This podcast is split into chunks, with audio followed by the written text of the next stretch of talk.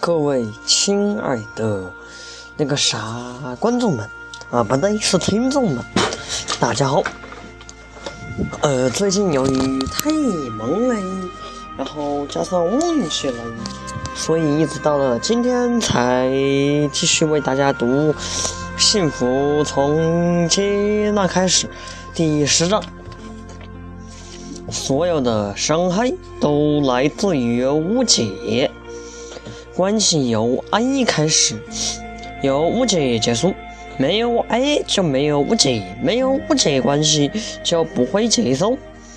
你最容易误解你的人，可能是你最在乎的人。这句话非常有意思，生活中也经常发现这样的场景：先生从外面回来，闷闷不乐地坐在沙发上一声不吭。太太看到先生黑着脸坐的。心情也糟糕起来，默默地做着家务。先生看太太闷闷不乐，一声不吭地做家务，心里想着：我今天已经糟糕透顶了，他还这样子对我。先生看了一眼太太，就转起身走到阳台上，背着太太坐着。顿时，太太的脾气上来了，接住而是。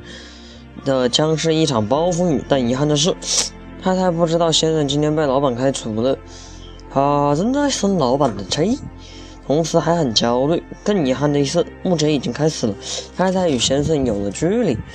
蛮多时候，我们在意别人是否爱着我们，爱着我们的人，我们自然会更喜欢。如果感受不到对方的爱，我们很容易会不喜欢他们。划分了不喜欢与喜欢的界限，我们的世界也就有了边疆。电影里最容易触动观众的，往往是从爱到恨，然后又从恨到爱，从中间有一些误解的情节。当误解解除后，双方变得更加相爱的感人故事。最近有部电影给我留下了很深刻的印象，里面的男主角是一所高中出了名的坏男孩。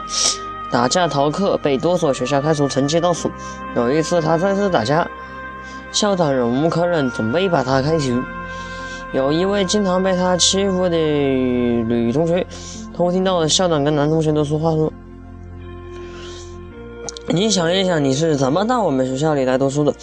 如果我不是看到你以前是奥数冠军，优的是这些就记录，我怎么会想拯救你？”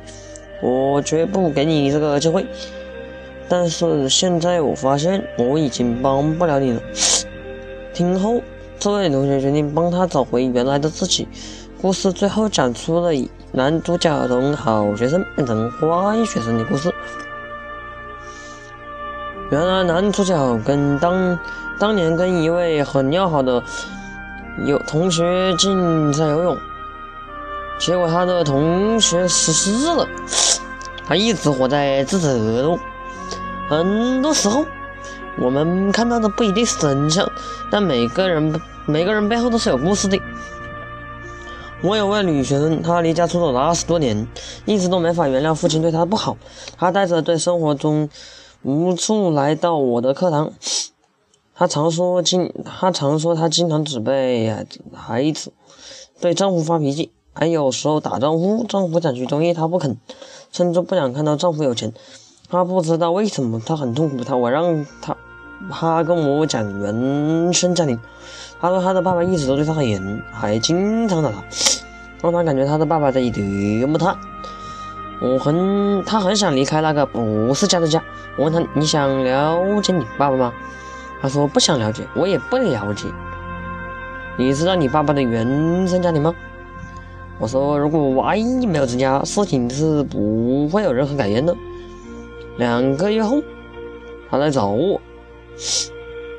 这次他好像变了一个人，一个阳光喜悦的人。他告诉我：“林老师，我回家了。”那我走家二十年都没回的家。我不知道是什么样的力量推着我，带着不安、恐惧，又自我鼓励的找到我家的老房子。见到我的父亲，一位年迈、失去尊严的老人，他的眼神里透出来的从来没有过的慈爱和希望。